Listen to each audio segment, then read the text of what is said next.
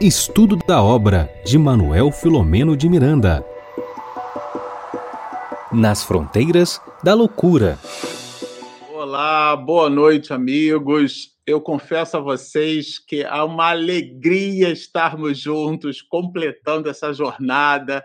Denise, Bernardo, internautas, sejam todos muito bem-vindos a esse nosso espaço, que não é virtual, é um espaço real. Boa noite, meninos. Boa noite, Marcelo. Boa noite, Bernardo. Boa noite, internautas que estão conosco nesta segunda-feira, reta final já do nosso estudo.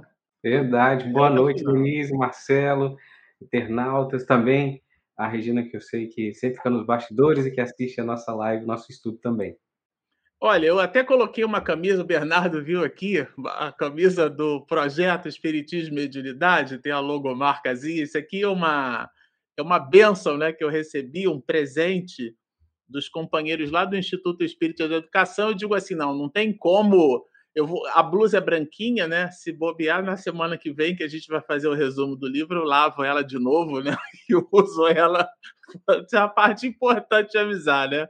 A gente lava e usa novamente. Mas é porque justamente hoje, no dia de hoje, nós estamos completando é claro que teremos mais uma última live, que é a da próxima segunda-feira, no dia 5 de dezembro, onde a gente vai fazer um apanhado, um resumão de todo o livro. Mas na noite de hoje, nós estamos completando o estudo da obra nas fronteiras da loucura. Então, para você que nos acompanhou até aqui, que, ser, é, que se serviu daquela reflexão de Emmanuel, começar é fácil Continuar é difícil, mas terminar é crucificar-se. Então, para você que esteve conosco aqui, sente-se crucificado no sentido mais positivo dessa expressão, é, de ter alcançado essa jornada conosco, nós estamos hoje completando o estudo dessa obra. E aqui a gente, o Deus Cronos é um Deus muito vigoroso,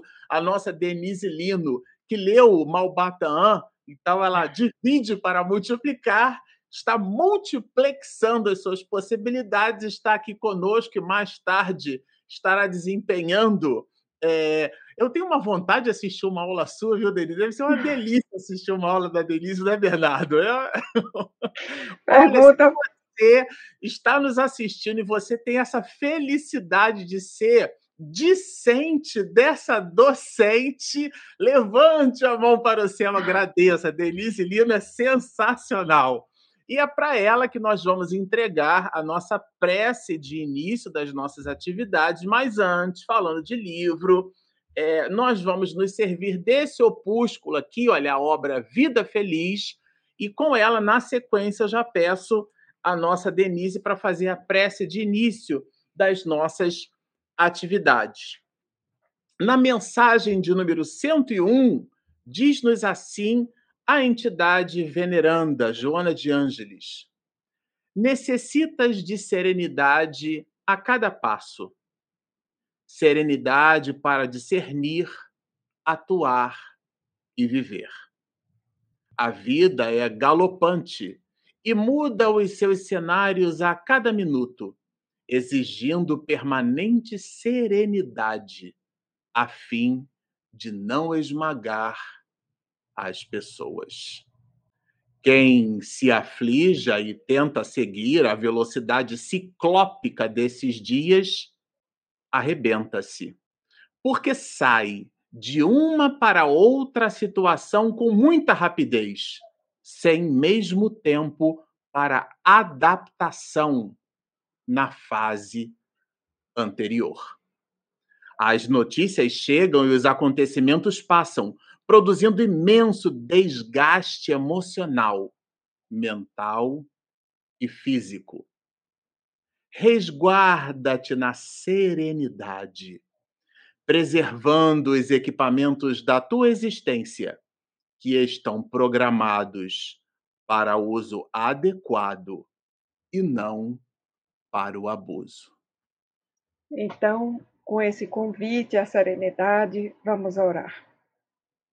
Senhor, todos nós que somos inquietos, que nos afligimos por coisas tão corriqueiras e passageiras, ante esse convite à serenidade em profundidade, nós nos aquietamos um pouco e te buscamos.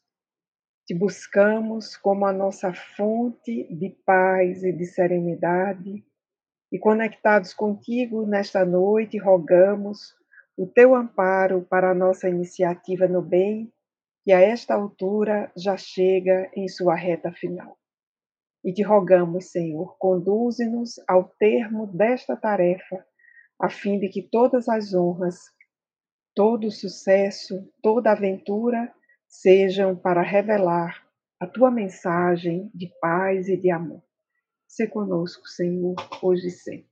A gente sempre mostrou aqui o livro, né, antes de começar o estudo, no último, no último capítulo não podia ser diferente.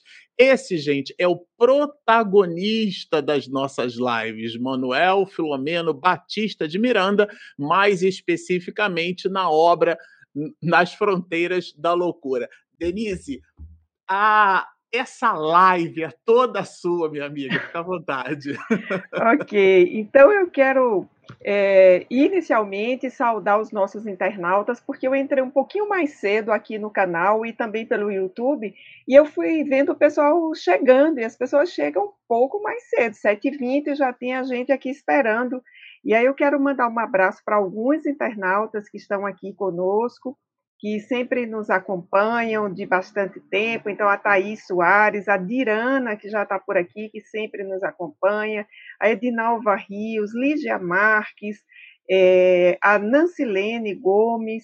E eu vou dar um alô também para quem primeiro colocou o seu boa noite aqui, que foi a Ione Cerqueira, lá de Lauro de Freitas, na Bahia. Muito cedo, 18 e 17, a Ione já estava aqui chegando Uau. na nossa sala. Então, para esse pessoal que nos espera com tanto carinho, que coloca recadinho, deixaram uns recadinhos para o Bernardo na semana passada, hoje à noite também. Então, o nosso abraço virtual para todos eles. Eu quero dizer que hoje à tarde, relendo esse capítulo, já bateu a saudade dos personagens, do livro, dos companheiros que nos acompanham no estudo e foi dando aquela vontade de chorar assim. Né? É, chegamos à reta final. Né? Acho que vocês sentiram isso também. Então, um abraço para todos os internautas e a gente diz que se vocês nos encontrarem presencialmente em algum evento, não percam a chance de vir nos dar um abraço, porque vocês nos conhecem, mas nós não conhecemos todos vocês, ok? Então vamos lá, amigos, ao nosso estudo desta noite. Nós chegamos ao capítulo de número 31, intitulado Retorno no, ao Lar. Retorno ao Lar. E eu já vou fazer uma pergunta aqui e pedir para os internautas responderem. É, em função desse título do capítulo, alguém lembrou a que parábola do Evangelho o título remete? Então, a pergunta está aí no ar. Vou pedir para os internautas que se associaram a alguma parábola, respondam aí nos comentários, que daqui a pouquinho, antes de eu sair, eu vejo se alguém respondeu corretamente e dou a resposta que pensamos para esse título. Porque, como dissemos desde o início, os títulos dos capítulos são extremamente importantes nessa obra e em todos os livros do Filomeno de Miranda. Para quem está acompanhando o nosso estudo e fazendo aquelas anotações, então é bom anotar aí que nesse capítulo nós temos 63 parágrafos e nós dividimos em quatro unidades temáticas. A primeira vai do parágrafo 1 ao 16, a segunda do 17 ao 39, a terceira do parágrafo 40 ao 56 e a última unidade temática do 57 ao 63. Eu vou fazer essa primeira unidade temática e, como todos sabem, nesses últimos dias tenho saído mais cedo, mas os amigos Marcelo e Bernardo darão continuidade e responderão as perguntas dos internautas. Então, começando a pensar já em torno do título Retorno ao Lar. Vejamos o que isso significa.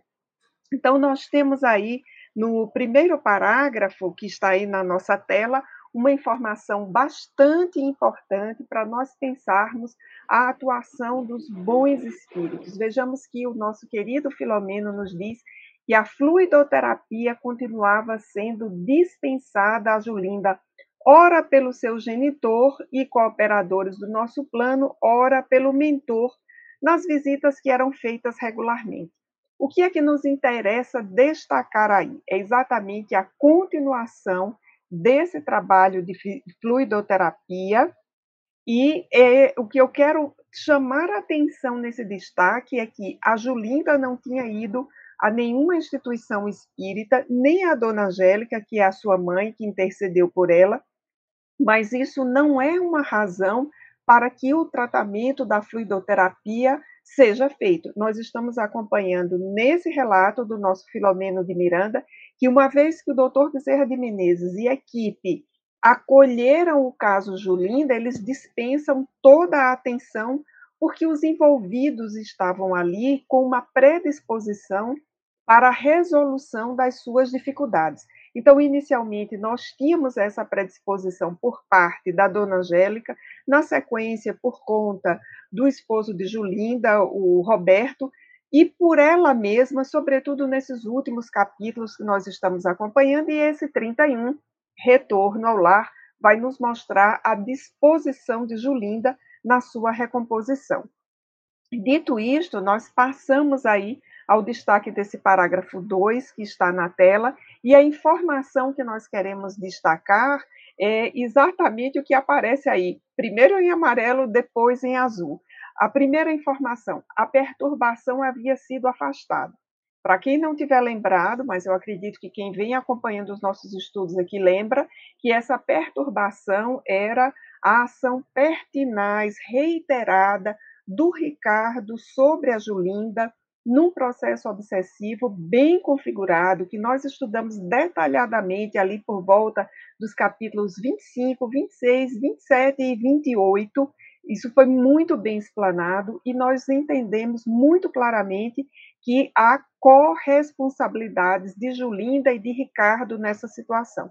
E aprendemos também com Filomeno de Miranda neste livro que qualquer leitura superficial do processo obsessivo não dá conta da sua complexidade. Então, o Ricardo estava devidamente atendido e, uma vez que ele fora afastado ali da convivência com a Julinda, ela demonstrava uma melhora bastante significativa. E essa melhora se dava também, por isso que está destacado em azul aí na nossa tela, modificação da paisagem mental. Isso é decisivo, porque ela faz, olha, a, uma modificação em que ela passa a adotar um comportamento com raciocínios mais profundos e positivos. Então, Julinda começa a fazer aquilo que, à luz da doutrina espírita, nós chamamos de transformação moral. Isso está explicado por Kardec lá no Evangelho segundo o Espiritismo, capítulo 17, item 4. Mas o que Julinda faz aqui também é o que em psicologia vai se chamar de uma reengenharia de vida.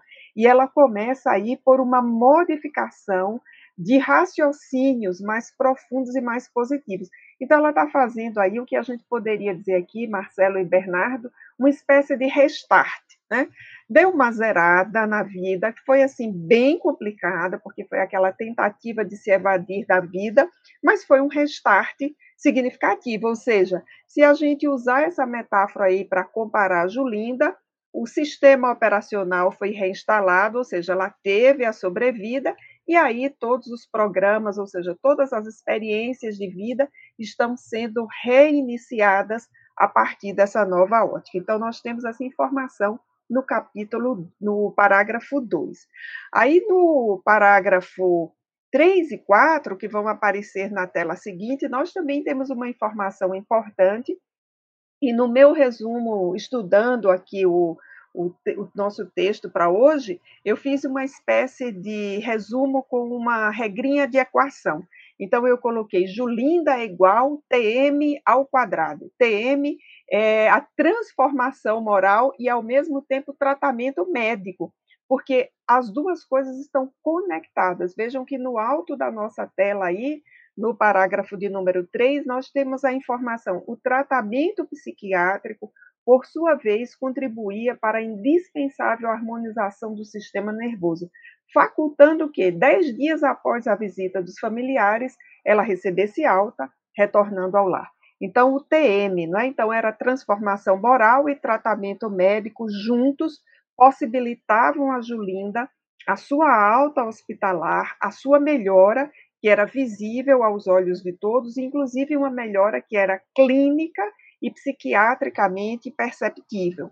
E aí nós vamos ter a sequência da informação, né, que ela vai ser acolhida pela mãe, pelo esposo, vai passar aí uns dias na casa da mãe é, para se recuperar, o que é compreensível, e nós vamos observar, já passando a página aí do nosso livro é, digital, que está aí na tela, né, a, que ela melhorava olhos vistos, e eu quero destacar essa informação que está aí no parágrafo de número 6 toda essa história do início da tentativa de Julinda, lá com o aborto que ela realiza, a sua tentativa de se evadir com a vida, até esse momento que nós estamos uh, discutindo o retorno ao lar, passam-se 40 dias. E esse número não é por acaso, esse número ele é muito simbólico. Né? Se nós observarmos que o período de 40 dias é um período que significa uma,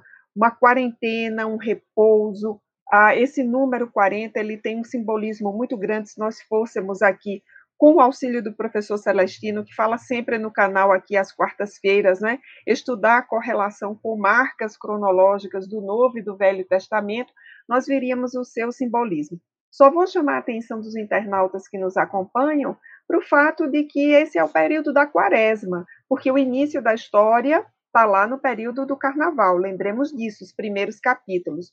O episódio de Julinda, ele começa um pouquinho antes e ali, no período do carnaval, é quando a sua mãe faz a prece ao doutor Bezerra de Menezes e ela é atendida. Então, não à toa nós temos esse simbolismo aí, perdido na maior parte das, das pessoas é, do que significa uma quaresma, esse período de recolhimento, de reflexão, de introspecção, e de fato, nesse período aí, a Julinda dá mostras de que ela inicia uma nova fase da sua vida. Isso é muito significativo para esse personagem. Então, esse parágrafo aí, ele encerra o que o Marcelo costuma chamar aqui nos nossos estudos de um prólogo, ou seja, abertura do nosso capítulo. Agora nós vamos passar para os parágrafos de 7 a 16 e nós vamos ter uma dissertação do Manuel Filomeno de Miranda sobre a relação entre obsessão e mediunidade. Isso é extremamente importante que seja entendido e observado por todos nós. Então, nós já temos o destaque aí na tela, que é a síntese uh, do que vem nessa sequência aí. Quando Filomeno afirma a presença da obsessão no homem é síndrome de mediunidade nele presente. E à medida que nós vamos caminhando no entendimento desse texto, nós conseguimos compreender algo que é muito importante, que traz dois lados de uma mesma moeda, digamos assim, para construir aqui uma imagem que facilite o entendimento, que é o fato de que a obsessão é síndrome da mediunidade nele presente. Mas nem toda a mediunidade ela se desenvolve passando por uma fase obsessiva. Então, a obsessão, sim, ela é de fato um comprometimento, uma perturbação. E aí eu vou aproveitar aqui e remeter os nossos internautas para o livro dos médiuns, capítulo 23, no qual Allan Kardec estuda a obsessão. O título do capítulo é Da Obsessão. E eu vou ler só o início do item 237 para aclarar esse tema, caso alguém tenha perdido algum estudo aqui do canal. E Kardec diz com muita clareza que um dos escolhos, ou seja, um dos obstáculos né, que se apresenta para a prática do espiritismo e cumpre que se coloque em primeira linha é a obsessão. E aí ele define a obsessão, isto é, o domínio que alguns espíritos logram adquirir sobre certas pessoas. Nunca é praticada senão pelos espíritos inferiores que procuram dominar. Os bons espíritos nenhum constrangimento infligem, aconselham, combatem a influência dos maus e, se não são ouvidos, retiram-se. Então, essa é a definição de obsessão que nós temos no Livro dos Médiuns, que é o nosso manual clássico de instrução sobre o tema. Kardec muito claramente diz que é o domínio que alguns espíritos, alguns espíritos, não são todos, logram adquirir sobre certas pessoas. Então, não, também não é sobre todas as pessoas. Ainda do mesmo livro dos médiuns, agora no capítulo 14, recuando um pouco mais, nós encontramos no capítulo 14 a definição de médium e, por extensão, a definição de mediunidade. Então, lá no 14, item 159, Kardec diz: todo aquele que sente, num grau qualquer, a influência dos espíritos é, por este fato, médium. Então, vejamos bem: todo aquele que sente, num grau qualquer, a influência dos espíritos é, por este fato, médium. A faculdade é inerente ao homem e não constitui um privilégio exclusivo.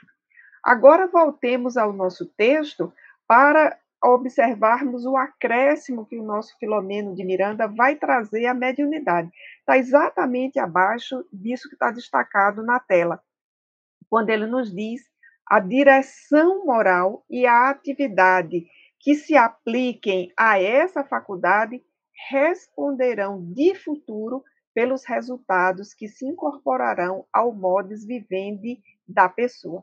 Então, essa informação ela é importantíssima porque ela nos diz com muita clareza que a mediunidade é uma faculdade cujo direcionamento depende da nossa inclinação moral. Então, a faculdade é inerente à nossa experiência na Terra como espíritos reencarnados, mas ela está vinculada ao direcionamento moral. Como exemplo, nós temos o caso de Julinda, cujo problema obsessivo foi regularizado, e uma vez regularizado, no caso dela e em qualquer outro caso, ocorre isso que está destacado na tela. Abrem-se as possibilidades mais amplas para o exercício das faculdades mediúnicas.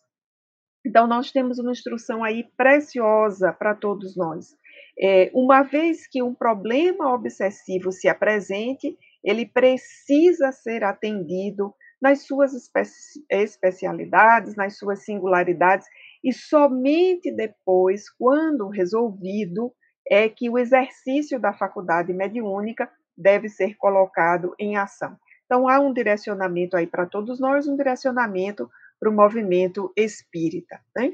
E aí também, no que já está destacado, né, aparece aí que a grande forma de se tratar uma demanda obsessiva é o dever de contribuir em favor do próximo.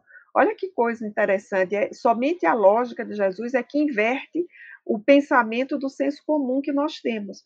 Porque, de modo geral, nós vamos pensar: ah, alguém que está sob um problema obsessivo é um coitado, não pode fazer nada por alguém.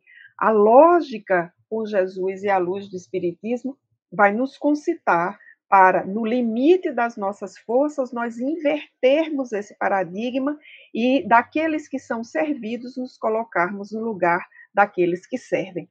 Tomando o caso de Julinda como exemplo, até antes ela não tinha condição de servir a ninguém, porque ela estava mergulhada num paradigma de egoísmo, ah, chamando toda a atenção para si, e fisicamente, psiquiatricamente, ela entrou num período de muita debilidade. Mas agora ela já começava a sair desse período e em breve ela deveria ser concitada ainda. Ela estava aí na sua convalescência.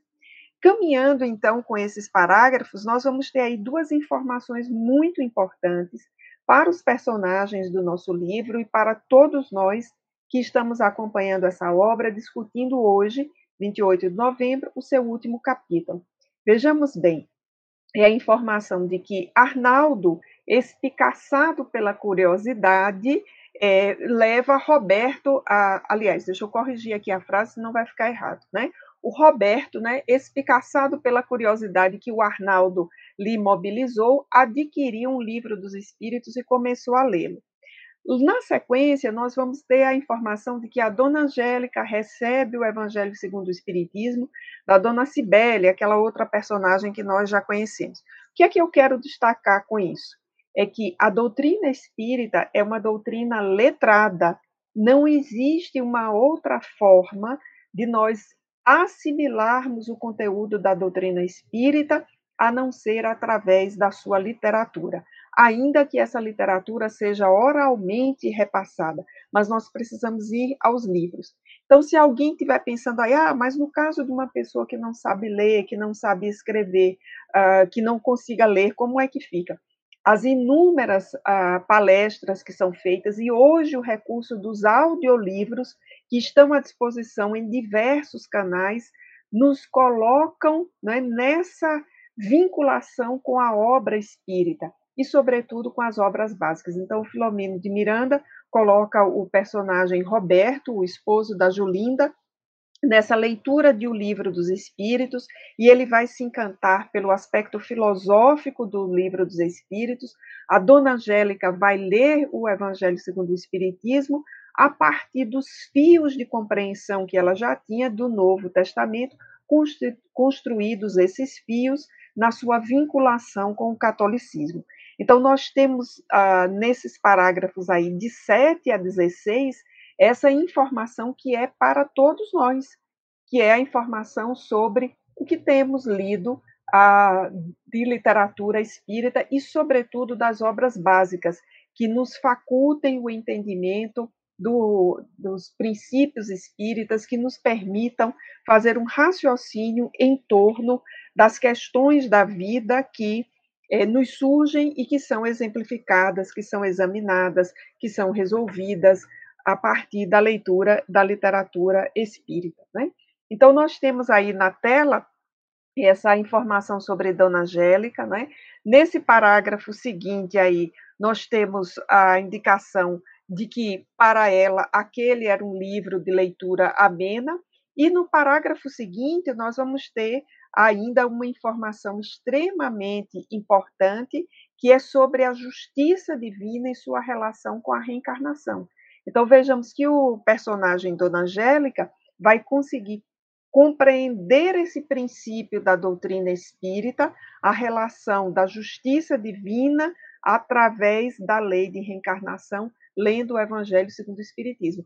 Particularmente o capítulo 4 do Evangelho segundo o Espiritismo, que vai tratar desta matéria. Os outros capítulos, de forma indireta, tratam disso também. Então, nós vamos chegando aí nesse final do livro, nesse capítulo intitulado Retorno ao Lar, e vamos compreendendo né, que Julinda volta para casa, ela não é mais a mesma pessoa, também os demais personagens que a acompanhavam desde o início não são mais os mesmos. A sua mãe e o seu esposo estão tocados pela curiosidade em relação ao espiritismo. Tem uma informação bem importante que vai aparecer mais para frente nos parágrafos, eu vou só antecipar um pouquinho aqui, que é o fato de que eles estão numa transição em relação ao espiritismo. Eles não são espíritas. Isso é bem importante que a gente destaque aqui. Eles começaram a ler, eles começaram a entender, como muita gente, Marcelo, que está aqui no canal, nos acompanhando e está nessa fase também de transição, começando a entender o que é obsessão, com alguma curiosidade com mediunidade, tentando entender as consequências morais do conceito de reencarnação na nossa vida, né? E aí o mais importante para a gente finalizar essa primeira unidade temática é que esses personagens eles já caminhavam para compreender que a ação da caridade é aquela que de fato nos promove na existência. Ou seja, a temática do capítulo 13 e do capítulo 15 do Evangelho segundo o Espiritismo. Fora da caridade não há salvação. Ou seja, independentemente de sermos espíritas, católicos, ou, sei lá, não nos apresentarmos sequer em vinculação com religião alguma, o que interessa, no fundo, é fazer a caridade. Mas os enquadres religiosos e destacadamente a doutrina espírita nos leva a uma compreensão em profundidade do nosso papel na Terra, da nossa vinculação uns com os outros e por isso a caridade é uma ação tão importante para nós espíritas. Com isso, os personagens já viviam aí numa psicosfera agradável e salutar que propiciava renovação e entusiasmos a todos, sobretudo a Julinda, que estava ali bem convalescente. Eu vou agora olhar aqui nos comentários né, se algum dos internautas conseguiu associar o título do capítulo a alguma das parábolas antes que eu dê essa resposta. Estou olhando aqui, mas parece que ninguém respondeu a pergunta. Ah, sim, a Daisy, a parábola do filho pródigo. Isso mesmo, Daisy. Então, o retorno ao lar é exatamente uma recontagem da parábola do filho pródigo. A Julinda é a nossa filha pródiga aí que retorna ao lar. Para quem estiver estudando, anote aí Lucas, capítulo 15, versículos 11 a 32, e a nossa querida Deise nos ajudou nessa noite trazendo a resposta. Dito isto, amigos, era o que tínhamos para essa primeira unidade. Retorno aí com o Marcelo, deixo vocês com o Bernardo também. Vou dividir para multiplicar, mas semana que vem estarei aqui durante o nosso estudo para nós concluirmos, de fato, nas fronteiras da loucura. Um grande abraço a todos. Ô, oh, minha amiga, olha, além dos internautas, além dos internautas, já estou sentindo saudades, viu? Todos nós estamos. Boa aula, minha amiga. Um grande beijo a todos. Tchau, tchau. Super Denise Lino, gente. Ela é fabulosa. Bom, é, vamos continuar aqui, né, Bernardo? Ficamos nós, os meninos, né, os últimos dos moicanos, a gente vai sobrevivendo. A gente tem aqui o final da obra para estudar. Denise fez um comentário assim é, bem bem elucidativo, né? É, mapeou bastante esse intercurso.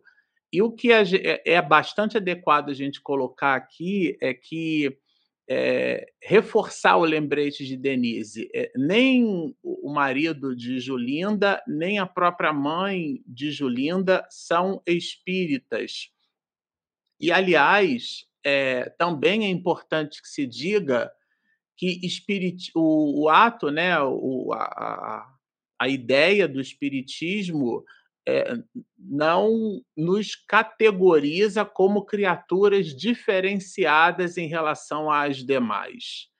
É, a tese não é minha, é de Jesus, é pelas obras vos reconhecereis, né? É, é, é o amor que cobra uma multidão de pecados. E aí, nesse sentido, a gente tem que tomar um pouco de cuidado no estabelecimento com rótulos de religiosidade. E, tá, e aqui no limite é um pouco do que o capítulo oferece, porque se vocês observarem, é, todo esse volume de atividades que o Dr. Bezerra de Menezes produziu foi a partir de uma prece de uma mãe aflita que nem espírita era. E aí a gente fica realmente bastante reflexivo, isso é bem adequado a gente tomar por nota, porque os espíritos não estão interessados no rótulo religioso, eles estão interessados naquilo que fazemos com o rótulo religioso que dissemos é, ter. Eu me recordo do, do Divaldo na entrevista com o Jô Soares, vocês lembram disso? Foi um frisson porque parece até que o programa é, já havia feito convite já há bastante tempo. O Jô ia terminar né, todo o conjunto de atividades dele e tudo, então realmente era meio que um momento único. E por motivos que tais, a avaliação do Divaldo é uma, é uma avaliação transcendental, tá certo? A nossa é uma avaliação objetiva, né? Está ali do dia a dia, as circunstâncias que, que estabelecem é, pesos e medidas nas nossas avaliações são uma. É, para o Divaldo, existem outros elementos de avaliação que certamente nos escapam, e em cima desses elementos, ele aqueceu, participou do, da entrevista com um poder de síntese fabuloso dele, né? Deu, transmitiu muita coisa num curto espaço de tempo.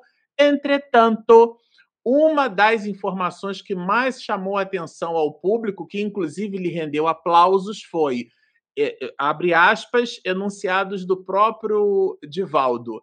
Eu prefiro muito mais um ateu sincero do que um religioso hipócrita. Fecha aspas. E isso é, realmente é bastante reflexivo, e o capítulo 31 é, é, discorre sobre esse assunto, tá certo? Então, não é para a gente ficar pensando assim, ah, eles nem são espíritas ainda, como se o fato de ser espírita fosse uma, uma evolução, né?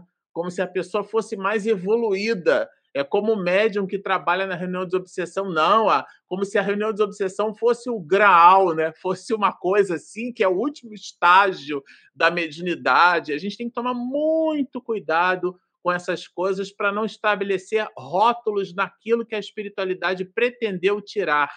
Né? Nós somos todos espíritos. Allan Kardec deixa isso bem claro para nós. Na sequência, é, baseando-nos aqui em todo esse esse volume né, de informações. A Dona Angélica tomou o evangelho, o marido dela tomou né, é, o, o livro dos Espíritos, leu bastante a introdução, ficou mega empolgado com a introdução da obra. Vocês se recordam que a introdução do livro, a partir da segunda edição francesa, né, porque a primeira tem 502 perguntas e respostas. A partir da segunda edição de março de 1860, o livro é dividido é, é, em muitas partes. Você tem a introdução com 17 partes, prolegômenos, os quatro livros, tábuas ou matérias, e depois uma parte do livro que é pouquíssimo comentada, pouquíssimo lida e pouquíssimo estudada, que é a conclusão do livro dos Espíritos, está dividida em nove partes. E aqui o marido de Julinda, né? É, é, ele fica bastante empolgado né, com, a, com, a, com a leitura da introdução da obra, né, Roberto? E a dona Angélica, pela, pela similitude, pelo coração bom, né? Parece ser uma mulher assim. Não, não foi à toa que Miranda colocou, chamou de Dona Angélica. A gente já percebeu aqui que os nomes que ele dá para os personagens não é uma coisa assim, ele não tira do nada, né? Bom, é, agora é a vez de Julinda, quer dizer, ela, ela, vocês lembram que Denise comentou da, da quarentena e ela meio que quebra o jejum. Ela se refere, né? Eh, vamos, ela, passados os dois primeiros dias de cuidados recíprocos, ela meio que quebra o jejum. E ela quebra o jejum comentando do pavor da situação dela de antes. Então a gente costuma dizer que em física as grandezas dependem de um referencial. Como é que eu posso dizer que um objeto é grande ou que ele é pequeno? Né? Eu pego esse mouse aqui, por exemplo, esse mouse aqui ele é grande ou ele é pequeno? Se eu colocar um outro objeto do lado, ah, em relação a esse objeto, esse primeiro aqui é maior. Para quem já fez é, cálculo de volume de sólidos deformados, já estudou geometria analítica, vai dizer: não é nada disso, eu vou precisar calcular a área dos dois para determinar quem é o maior e quem é o menor. É o maior o quê? Em altura, em largura, em profundidade? Defina maior. Então, as grandezas dependem de um referencial. Qual é o referencial de Julinda? O seu estado anterior. Quando ela compara o seu estado anterior com o seu estado atual, houve uma melhora. E é justamente essa discrepância, a ausência é, do obsessor, que, que deu ao psiquismo uma reoxigenação, doutor Bezerra de Menezes é, ainda estimulando-a com passes, mirando ali junto, todo um apoio da espiritualidade. A gente não vê, é como a Covid-19, né? A gente não vê, mas faz um estrago enorme. Então, nem tudo aquilo que a gente eventualmente não vê não significa que não exista, né?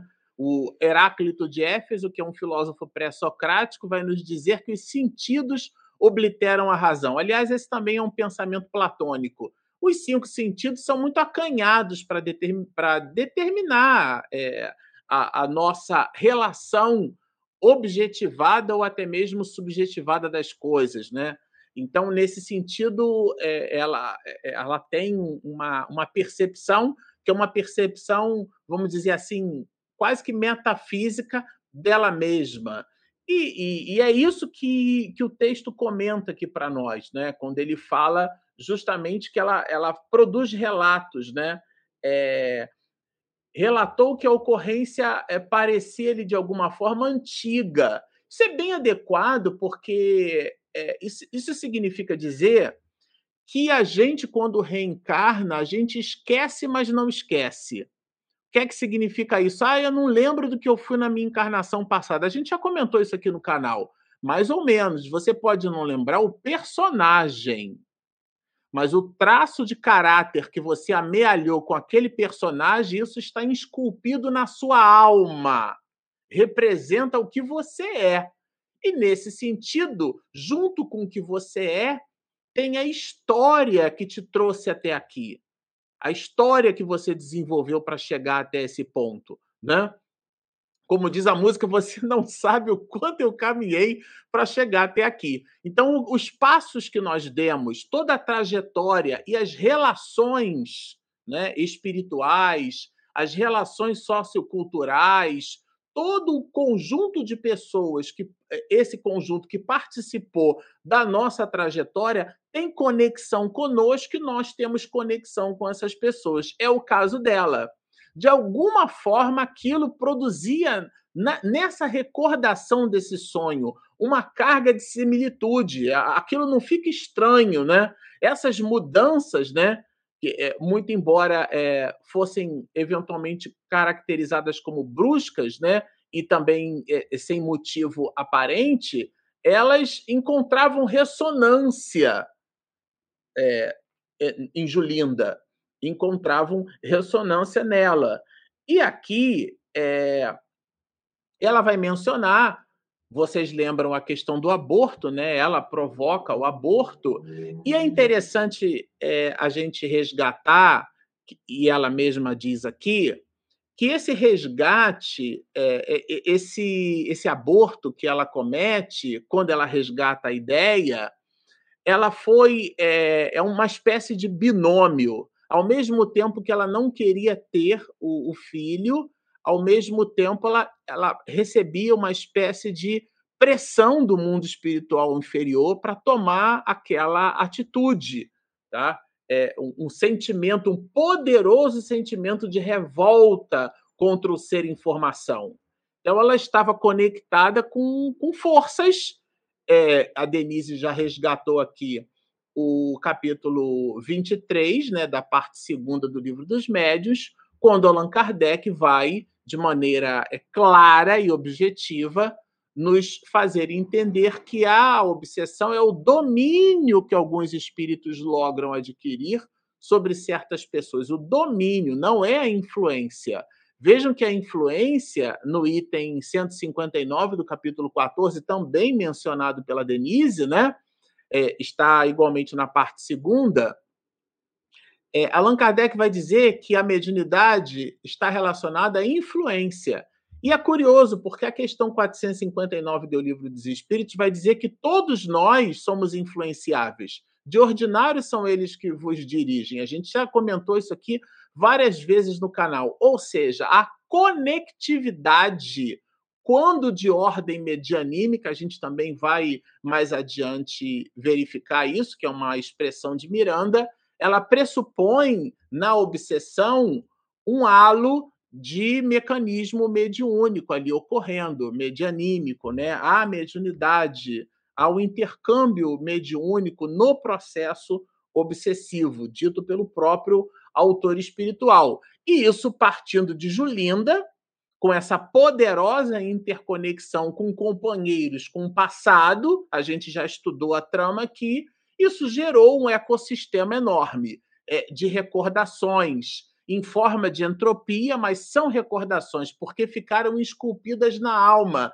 E vejam, a, a gente canaliza isso, é, até no nosso estudo aqui no canal, quando a gente está estudando o livro dos Espíritos, a gente está falando bastante né, sobre essas nuances de sonos e sonhos ela diz que sonha com ser angelical. Quem é esse ser angelical? É o próprio Dr. Bezerra de Menezes, tá certo? É ele. É, que ela toma por um anjo, claro, né? Se fosse comigo, eu também tomar por um anjo, né? Arrependeu-se do aborto e predispôs-se à maternidade. Ou seja, aquele encontro no mundo espiritual, daí inclusive depois Miranda chamar de reencontro, porque a gente só reencontra, ou seja, só encontra novamente depois de ter encontrado, e encontra novamente justamente porque no mundo espiritual é onde o encontro aconteceu. Daí ele chamar de reencontro. Nessa perspectiva, ela sonha e, e nesse, é, quer dizer, tem uma recordação que aqui é classificado como um sonho, claro, é, e se arrepende do aborto. Há uma mudança de trajetória. Há, na verdade, uma conversação amena que a faz é, modificar as suas perspectivas. né? E essa conversação amena agora no lar, ela comentando o que aconteceu e tudo isso, né? É, eu queria destacar que Miranda coloca que essa conversa, esse diálogo, ele atraiu tanto a ele quanto ao Dr. Bezerra de Menezes. E aí eles estavam participando daquele diálogo, participando da conversa, participando do entendimento familiar.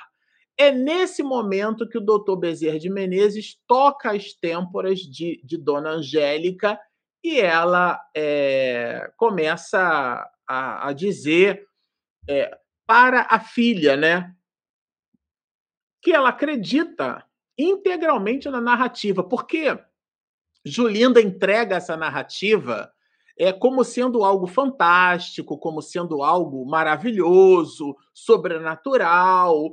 E vocês é, recordam que a Denise comentou aqui é, que tanto Roberto quanto Dona Angélica são é, estudiosos, né? são neófitos, mas são estudiosos do Espiritismo. E ela vai dizer: olha, estamos, Roberto e eu, adquirindo uma compreensão diferente e mais completa. Essa ideia do mais completa é porque é a ideia do espírito. Antes do espiritismo, a mediunidade já existia. A grande reflexão filosófica que a doutrina espírita nos traz é a ideia de que nós somos espíritos. Então, quando as discussões é, do ponto de vista político elas ficam centradas na ideia do homem de direita, do homem de esquerda, do homem de partido. O Divaldo sempre brinca, diz que se fosse bom, não era partido, era inteiro, né?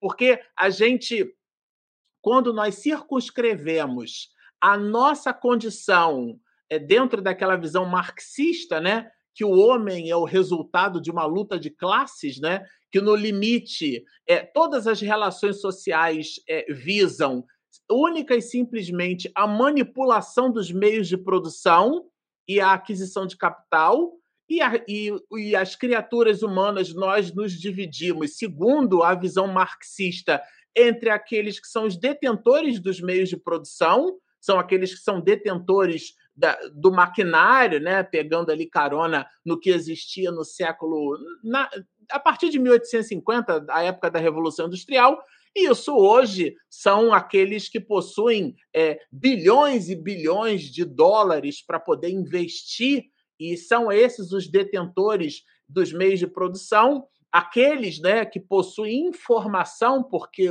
um dos maiores ativos é, do século XXI é, sem nenhuma dúvida, a informação o dado que leva a informação, a informação que leva ao conhecimento e o conhecimento que produz processo decisório no nível estratégico altíssimo, conduzindo as pessoas como se fossem massas de manobra, né? aquela consciência de massa.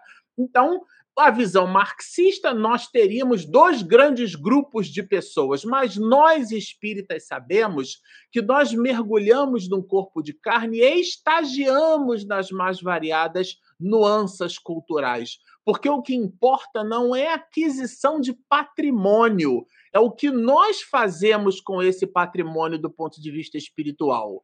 Não há nada de errado com as coisas materiais. Se fosse errado ter coisas materiais, nós não teríamos um corpo de carne, que no limite é o espírito que reencarna. Então a gente tem que tomar cuidado com o negacionismo com as coisas materiais. O problema não está em tê-las, está em as coisas nos terem. Esse é o grande ponto. Nós somos usufrutuários, nada disso não nos, nos pertence. Nós devemos multiplicar os talentos. E o talento é o bem comum aristotélico e só há bem comum quando a gente distribui benesses para é o homem da polis, né? o homem da cidade grega, aquele que vive em prol do bem comum. E isso não tem rótulo religioso. A doutrina espírita, nessa perspectiva, ela amplia, ela completa, porque ela fornece assim, além de você ter que viver para distribuir o que há de melhor de você no mundo, entenda que esse movimento você faz porque você é um espírito em processo evolutivo. E quando Dona Angélica e Roberto tomaram conhecimento disso, nossa, eles começaram a dizer para Julinda: olha, a gente encontrou aqui uma religião sensacional, muita coisa começou a fazer sentido. E aí ela toma do Evangelho segundo o Espiritismo, abre no capítulo 12, que aliás é bem apropriado, porque o capítulo 12 é, é trabalha um conceito é, fantástico, né? Amai os vossos inimigos. E vai ler o item de número 6, né? Outrora sacrificavam-se vítimas sangrentas. Isso eu achei bem adequado, porque antes os sacrifícios eram embates. Hoje a arena é dentro da própria criatura, não é? O sacrifício do ódio existente, é, isto é, pela caridade, aquele sacro ofício, né? Pegando carona em Santo Agostinho, aquela tendência que a gente tem agora, ela vai ver só o que eu vou dizer. Não, e você fica calado. Então, essa luta interior, esse duelo interior, né? é, é, essa é, é, é a mensagem que o capítulo 12 do Evangelho traz.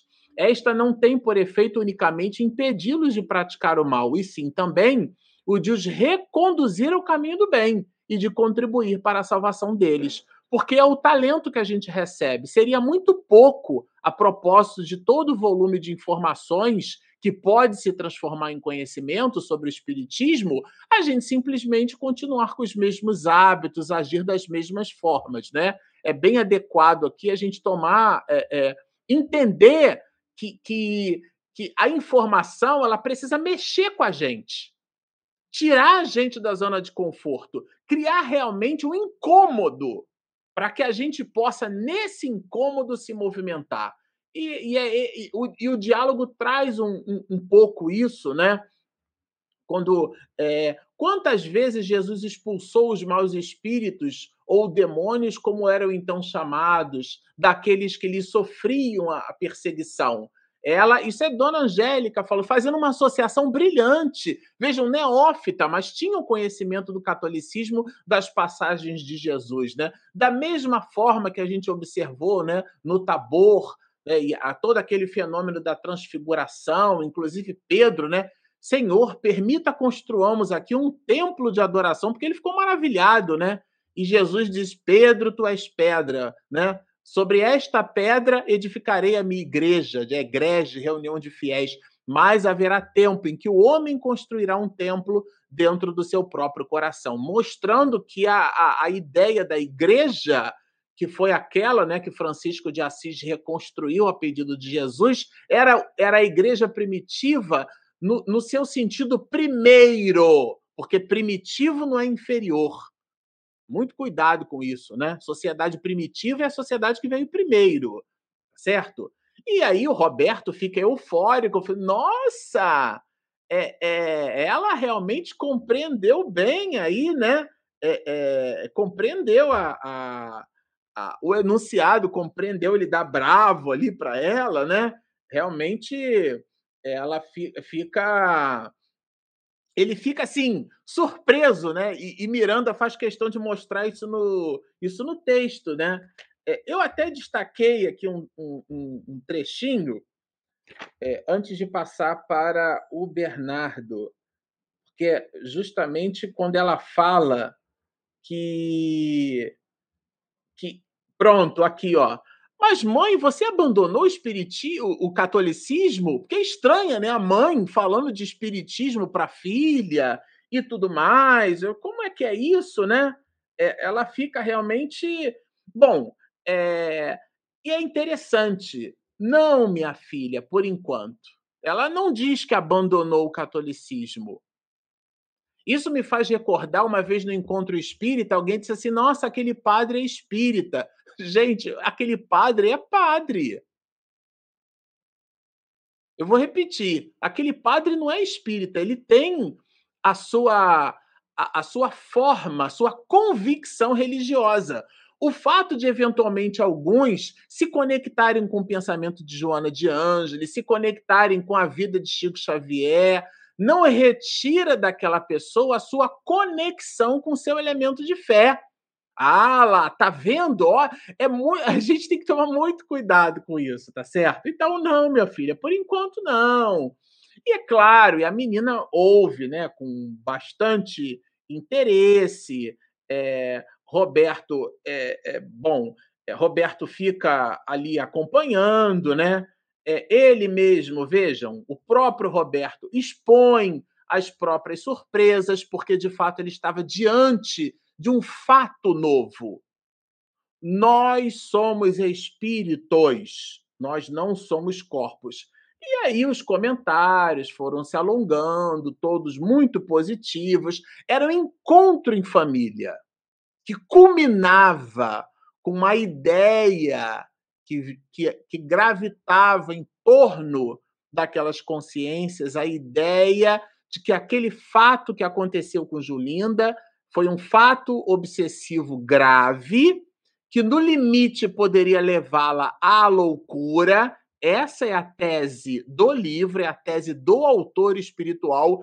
Ele, Miranda, apresenta a obsessão como sendo um, um enorme, poderoso porta-voz que pode nos conduzir à loucura e apresenta na obra os elementos profiláticos, os elementos preventivos, a, a oração, a ação no bem, a conexão com as entidades benfazejas e faz tudo isso retirando o rótulo religioso. Muito embora, muito embora protagonize no livro a importância do entendimento da sobrevivência da alma de junção molecular.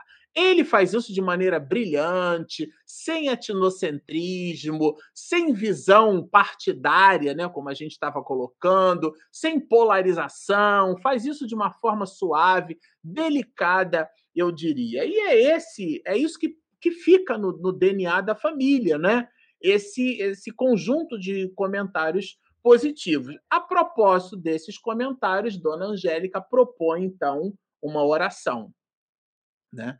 Ela propõe uma oração. Vocês lembram que ela está sob o influxo do nosso é, benfeitor espiritual, o nosso doutor Bezerra de Menezes. E Miranda faz questão de resgatar o que ele menciona anteriormente, inspirada pelo amigo espiritual. E aí ela realmente propõe ali uma, uma, uma prece, né? É, uma, uma prece. Bom, no dia combinado, os convidados compareceram joviais.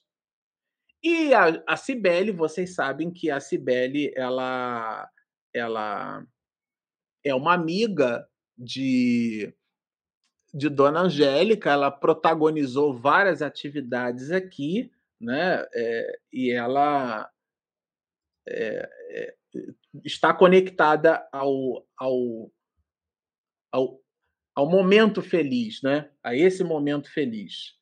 Bom, quando Dona Angélica solicita a prece, eu vou destacar aqui alguns trechinhos, uma, umas duas citações, e vou passar a palavra para o, o nosso amigo Bernardo.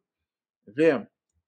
Roberto expôs as próprias as próprias faltas, né, a, a sua própria perplexidade né, diante das situações. Aqui, alongaram-se, isso. Dona Angélica solicita Arnaldo, né? Vocês lembram que Arnaldo é aquele aquele diretor da casa espírita onde, to, onde as pessoas frequentavam, né? É... E ele faz a oração. Pronto, achei. Ele começa dizendo, é, trazendo a ideia de Jesus como sendo o divino pastor, né, o divino médico de todos nós. E é interessante essa exortação porque ela já carrega o conceito de que nós somos doentes, né? O divino mestre, então nós somos os pacientes, né? E ele é o médico, né? E, para que não haja dúvida, ele continua mencionando que nós somos espíritos é, enfermos. E aqui há uma coisa importante nessa exortação, que é o reconhecimento próprias, da própria condição. Isso, no limite, a gente pode chamar de humildade. Humildade é o reconhecimento das próprias, é, da sua própria condição. daquilo que você é capaz de realizar e daquilo que ainda lhe falta, né?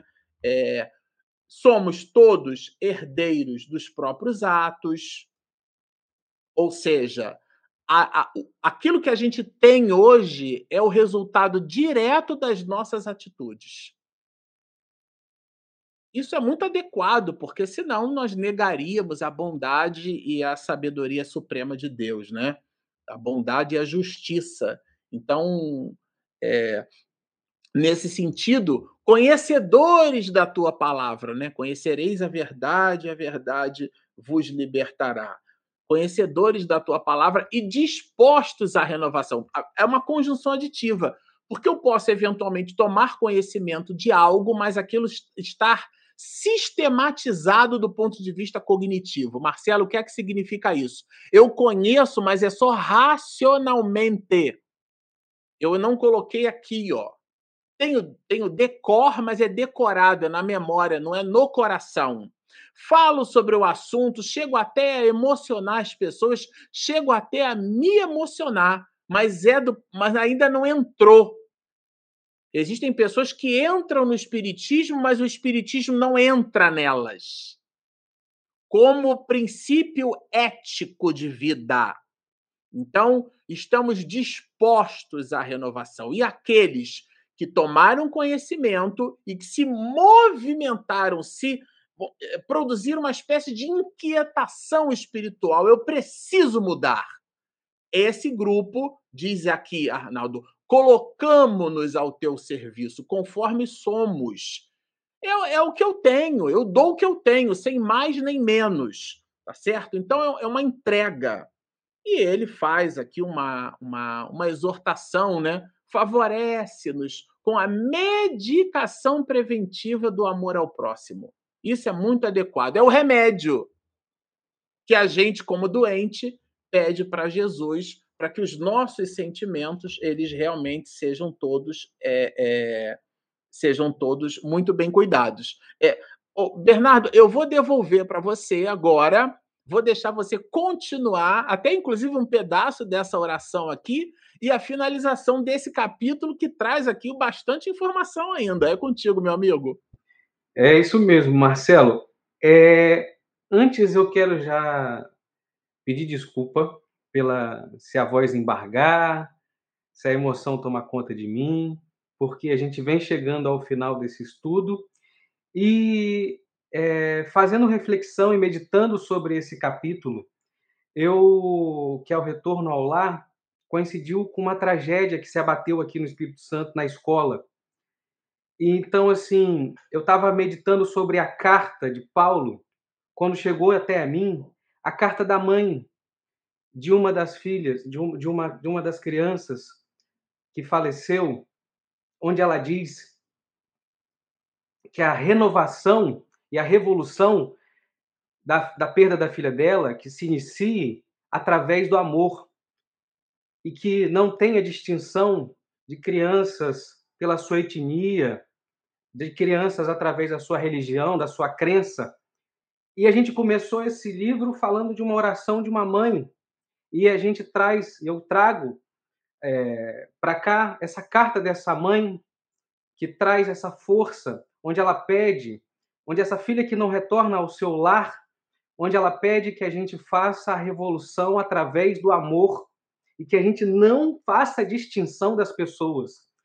E aqui nessa parte onde a gente tem falando do Dr. Bezerra, trazendo para a gente né, que, passa, que partamos para as novas tarefas que nos aguardam, então, esse benfeitor que está ali trabalhando, que está ali atuando com essa família, ele sabe que outras tarefas nos aguardam, que, essa, que, que outras famílias precisam. E a gente faz já, não tem como não a gente relacionar, a gente trouxe esse livro durante esse ano, é, a gente veio estudando, e ele se inicia, uma tra tragédia se inicia numa festa, né, que é o carnaval, e essa tragédia se abate nesse momento da Copa, onde as pessoas estão alegres, contentes, felizes, e famílias estão com dores, famílias sem fazer aqui nenhum juízo sobre o evento esportivo, não é isso. É só essa analogia da coincidência de grandes festas, onde a gente coloca para fora a nossa felicidade, mas a gente esquece de refletir sobre as situações que acontecem no nosso lado, no nosso cotidiano, nas nossas famílias, as tragédias que se abatem, quantos amigos, quantos entes queridos não retornaram ao seu lar físico, mas retornam ao lar espiritual. E, como bem disse a Denise, é a volta do filho pródigo, porque se retornamos ao nosso lar espiritual, somos acolhidos. Lógico, temos ali a nossa faixa vibratória que nos coloca em, em, situações que precisamos passar e experimentar, mas todos nós somos acolhidos, como aquele pai que recebe aquele filho que chega. Agora, enquanto físico, enquanto encarnado, enquanto matéria, esses pais, essas mães não recebem, não têm o retorno desse, desse familiar, desse ente querido, dessa mãe, dessa filha que não retorna ao lar por conta de uma tragédia. Então a gente começa a nossa reflexão é, aqui traz o benfeitor, né, falando sobre as circunstâncias futuras de Ricardo, de Alfredo, mas não tem como a gente não ter a doutrina espírita como esse consolo. Porque o que, que a gente vai falar para essa mãe, para esse pai, para esse ente querido que teve a sua, a sua vida abatida por uma tragédia. Como bem disse o Marcelo na abertura de hoje, com as palavras de Joana de Ângeles, acontecimentos que acontecem ali na nossa vida de imediato, em circunstâncias, em segundos, mudam tudo. E que a gente precisa refletir, e a gente precisa ter força, e a gente precisa ter esse coração. A oração, a pausa, após uma, uma pausa mais larga, concluiu do, o benfeitor a oração de Dona Angélica foi atendida.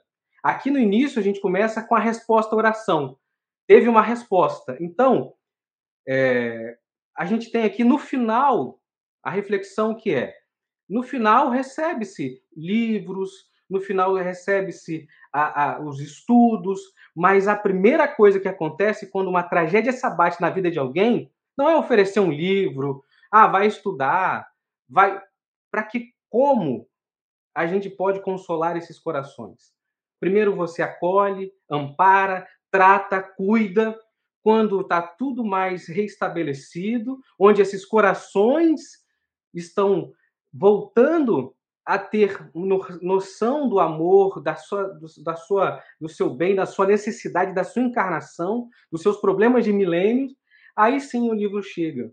Então, se você, se você é minha amiga, minha irmã, meu irmão, está nesse momento, tendo a oportunidade aqui dessa live de estudar, que a gente estudou durante todo o ano, o Espiritismo, a doutrina espírita, acompanhamos a tragédia que se abate nas vidas das outras pessoas. Por que será que a gente está aqui fazendo esse estudo? É para que quando, na nossa meditação singela, para que quando a tragédia se abate conosco, se abate no nosso vizinho, se abate nas pessoas ao nosso redor, nós podemos ter força para, com a base da doutrina espírita, saber que somos consolados.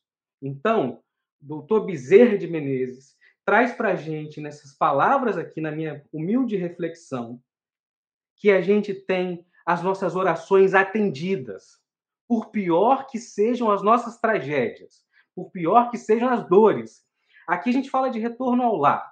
Então, vamos ampliar. Tem o retorno ao lar físico, material, e o retorno ao lar espiritual. Então, que possamos retornar aos nossos lares de forma serena, singela e acolhedora. Porque não é fácil para essa mãe, quem sou eu para poder mensurar essa dor? Mas escrever uma carta pedindo que a gente possa começar a nossa revolução através do amor. Então, aqui nós temos as falas também finais que falam sobre a beleza da terra, a transformação desse céu maravilhoso, dessa noite que se abatia, para que a gente possa caminhar para os mundos felizes que nos aguardam, embora as sombras ainda se demoram na noite moral da terra. É essa noite que vivemos. É essa noite moral que estamos passando. É essa noite moral que enfrentamos com as tragédias, com o ódio, com a violência que se abatem sobre as famílias, sobre as dificuldades que enfrentamos. Nós estamos nessa noite, mas o mundo feliz nos aguarda. Agora, é muito difícil e é muito doloroso saber e ficar mensurando o mundo feliz enquanto ainda estamos sofrendo. Agora, se temos um livro na mão, se temos as pessoas ao nosso redor, se temos a arma mais poderosa, que é a oração, a força do pensamento ligado à divindade. Então, não está pedindo de nós nenhum esforço, nenhum trabalho que seja aquilo que não conseguimos fazer.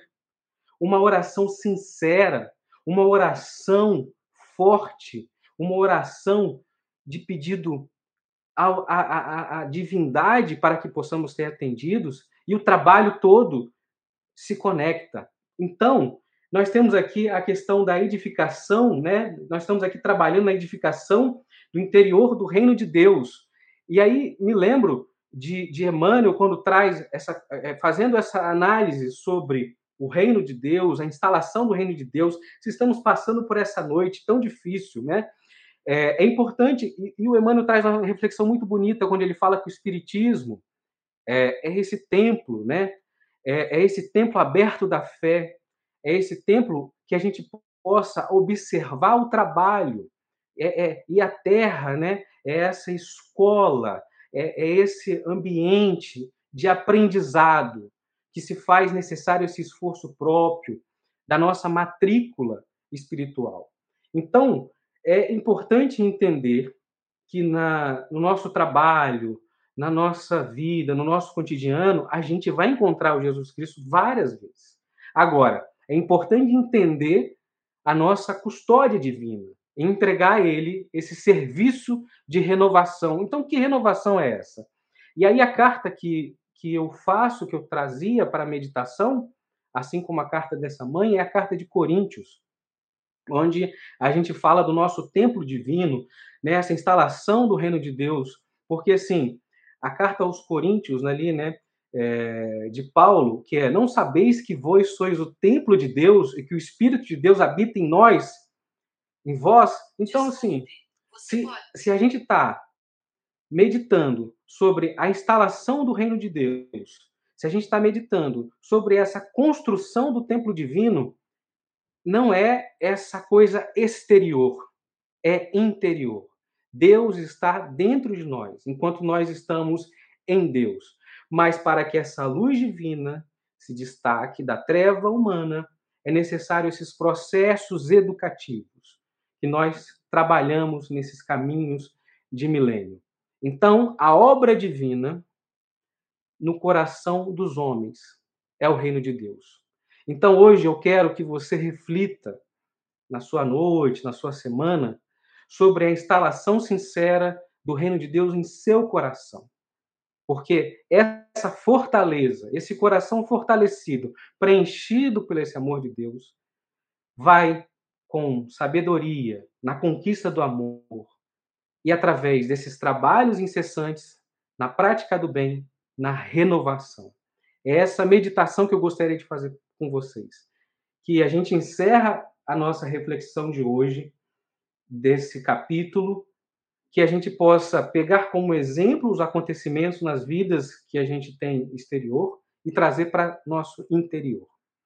E essas são as palavras de Dr. Bezerra quando diz que a oração de Dona Angélica foi atendida à mercê de Jesus e Julinda retornou ao lar.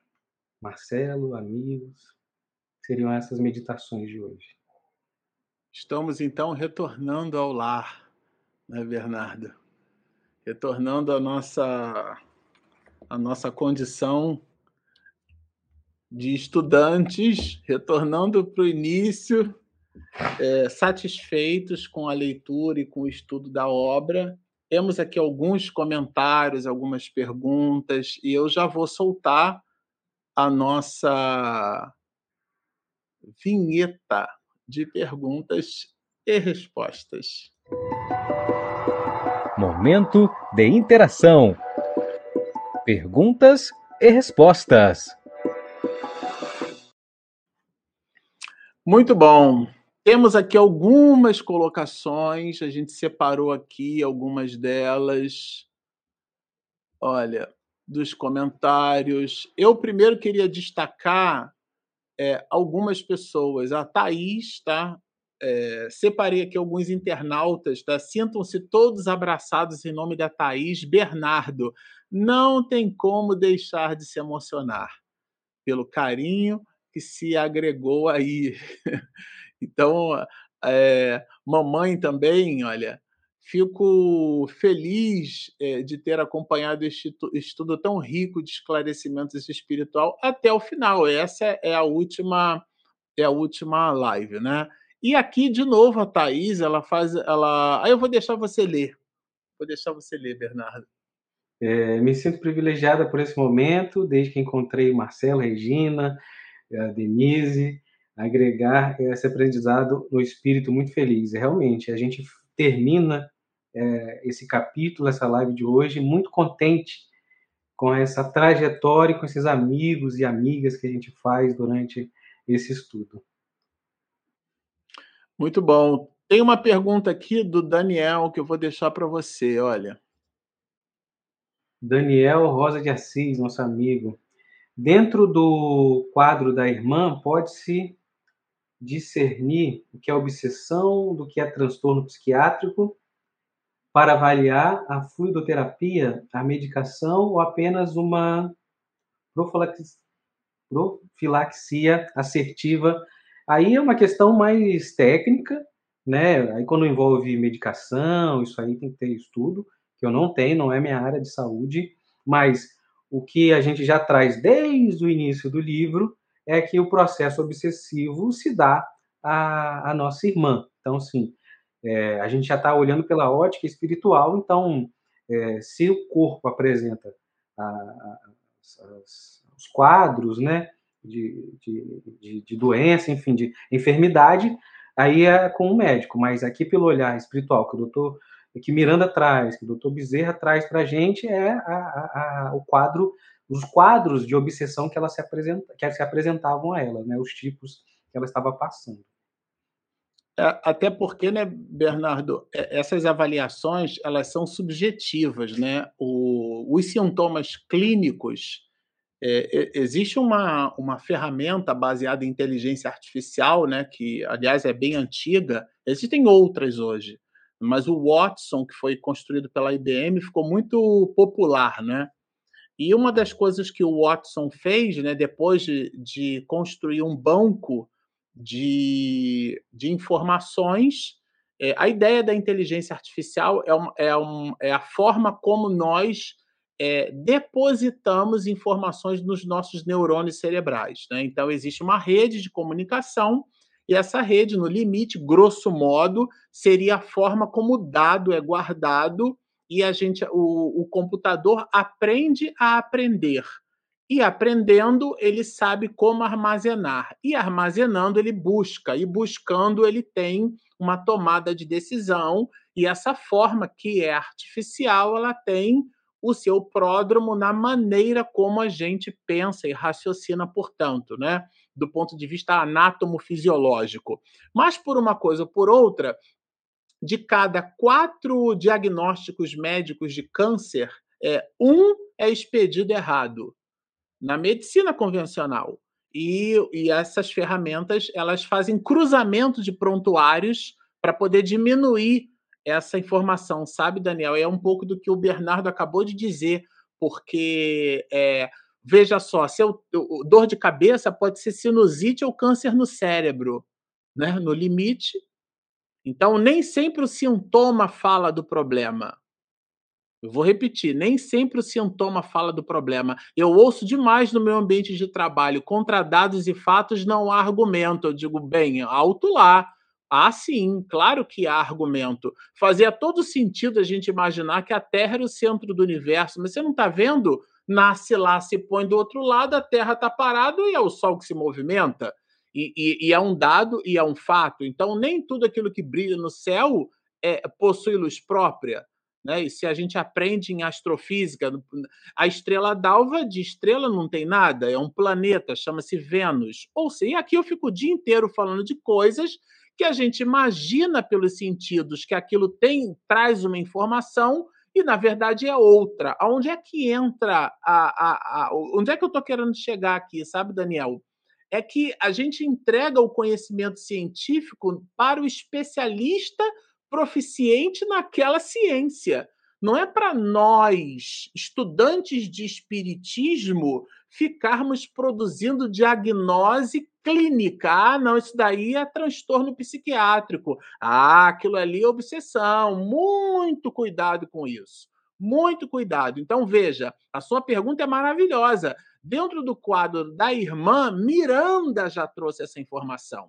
Miranda pode-se discernir, esse discernimento ele é baseado num conhecimento, conhecimento técnico. O Bernardo acabou de dizer.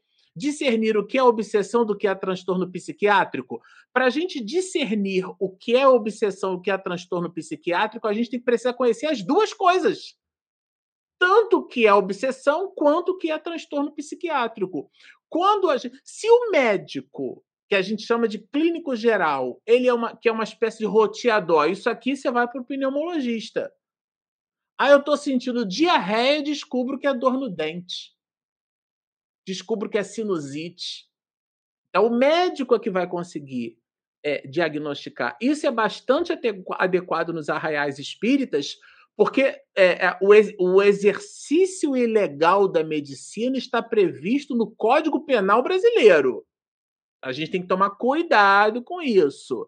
A gente faz o encaminhamento. Escute, eu acho que vale a pena você procurar, até porque na história a menina é internada, ela é hospitalizada, ela passa por um, por um, um processo, um cuidado médico, recebe alta. E tem o doutor Bezerra de Menezes, que é um médico também, está no mundo espiritual. Então a gente tem que tomar ali um certo cuidado. Então, nesse sentido, sabe, Daniel, sua pergunta é maravilhosa. Bom, a Thaís fez uma pergunta aqui para mim, mas a gente responde, nós dois. Marcelo, a loucura, a esquizofrenia, né, doenças que voltam o ser a um estado infantil e às vezes não, necessariamente tem que existir e haver a obsessão? Ótima sua pergunta, e o doutor Bezerra de Menezes responde ela dizendo que é, nem todo caso de loucura é um caso obsessivo, mas necessariamente a obsessão pode conduzir à loucura. E aqui entra um pouco do que a gente estava comentando antes, né? Diagnóstico médico é feito por especialista na área, de preferência com especialização naquela área de atuação, né, Bernardo? É, exatamente. Então, assim, é, muito cuidado, porque como a gente apresenta aqui quadros obsessivos, que aí tem comportamentos, né? Traz, a, o estudo traz para a gente os comportamentos, as ações, como influencia, é, as características, né? Mas, e, e, são coisas físicas, né? Que estão, estamos ali, algo espiritual que, que se também traz na, no encarnado, ponto. É o quadro clínico, o encaminhamento é, deve ser seguido à risca do que o médico vem falando, pela, pelos especialistas, é, é, que se faz muito importante e necessário que tenha essa atenção de que, ah, eu tô com, li aqui na, na, na, na doutrina sobre isso, sobre aquilo, Sim, agora é preciso procurar os especialistas, ir ao médico, psiquiatra, psicólogo, fazer todo um trabalho que, que, que se faz necessário, pelo amor de Deus, né? Porque senão a gente toma algo como verdade, abandona os tratamentos clínicos de uma maneira irresponsável. É, é adequado colocar isso.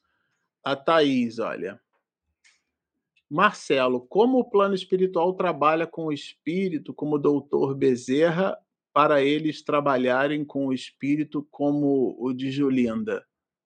É, se como é, é de que forma, são os 31 capítulos que a gente leu, né, Thaís? É, Miranda descreveu exatamente a maneira como o doutor Bezerra de Menezes conduziu a assistência para todos esses espíritos. Então, se você fala como no sentido de que forma, né?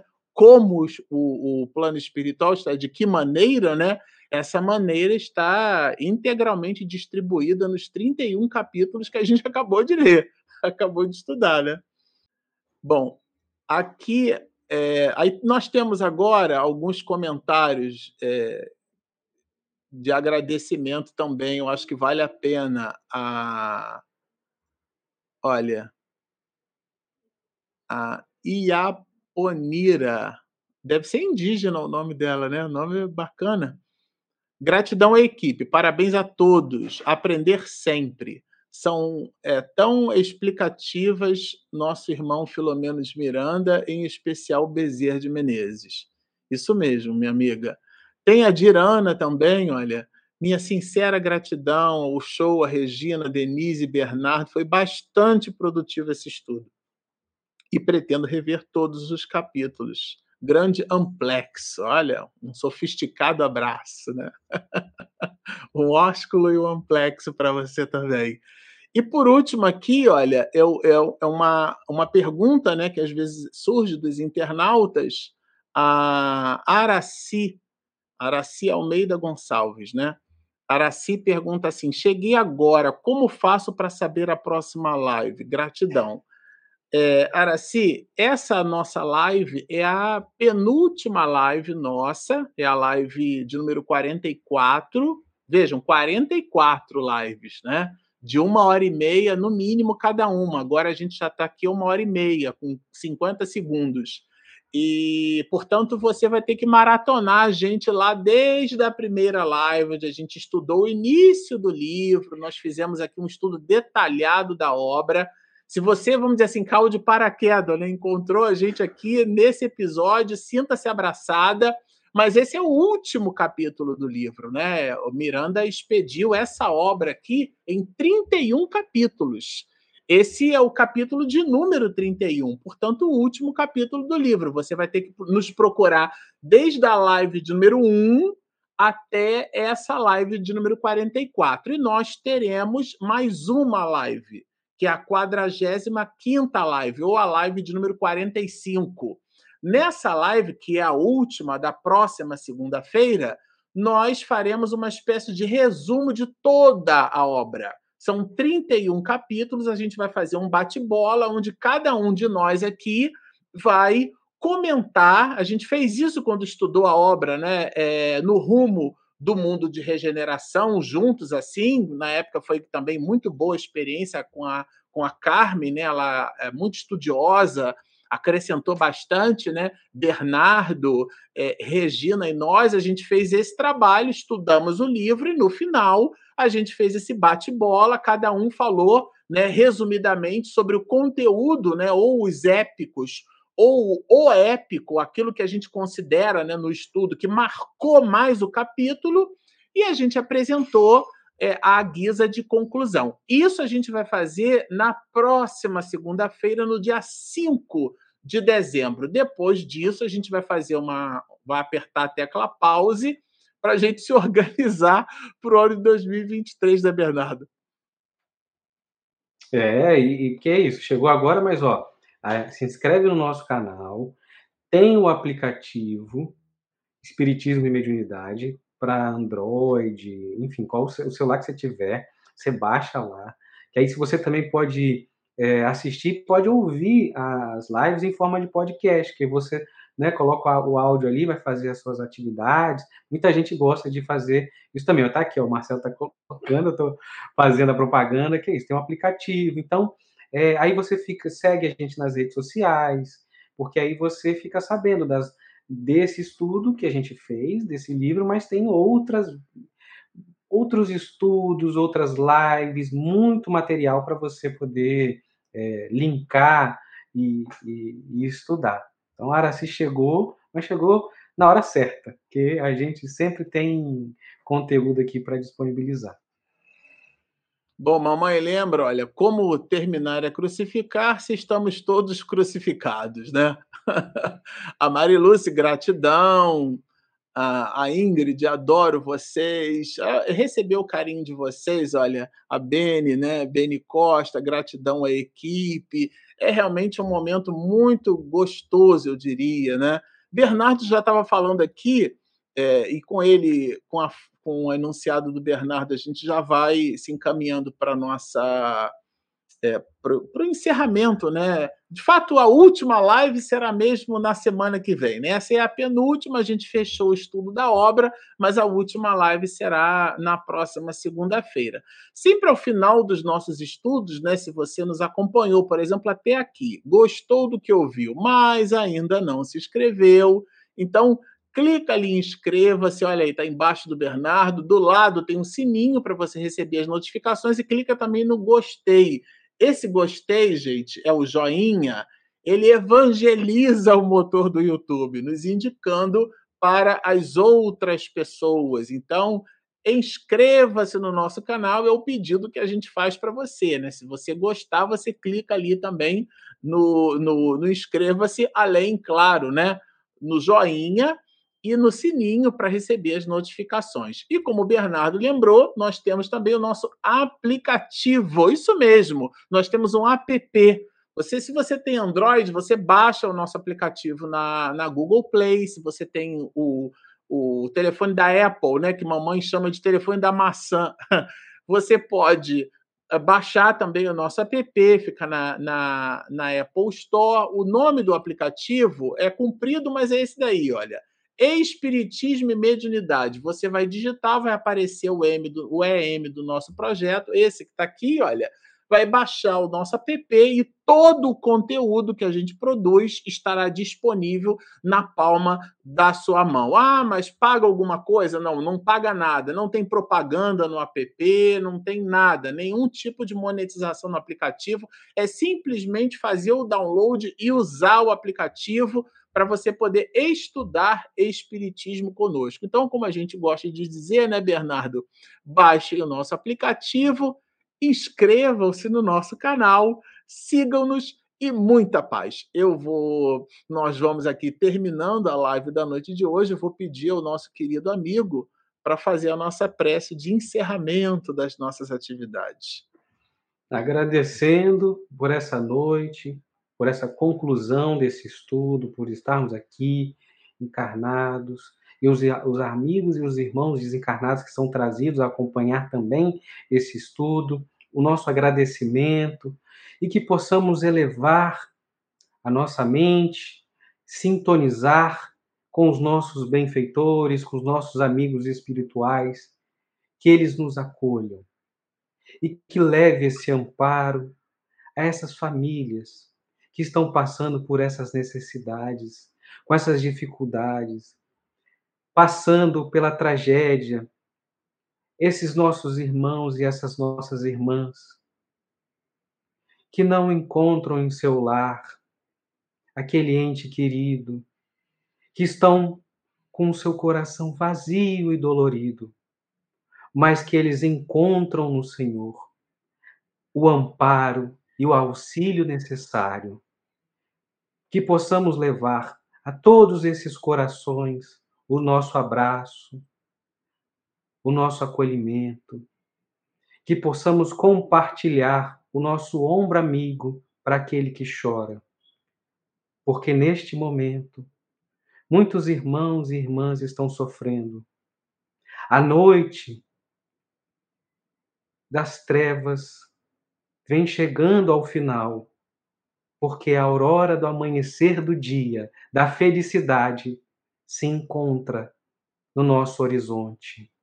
Que possamos sintonizar com nosso Mestre Divino Jesus e caminhar em Sua direção para transformar a nossa terra querida, a nossa mãe, a nossa casinha, o nosso lar, num ambiente saudável, de acolhimento, e que possamos transformar tudo com base no amor.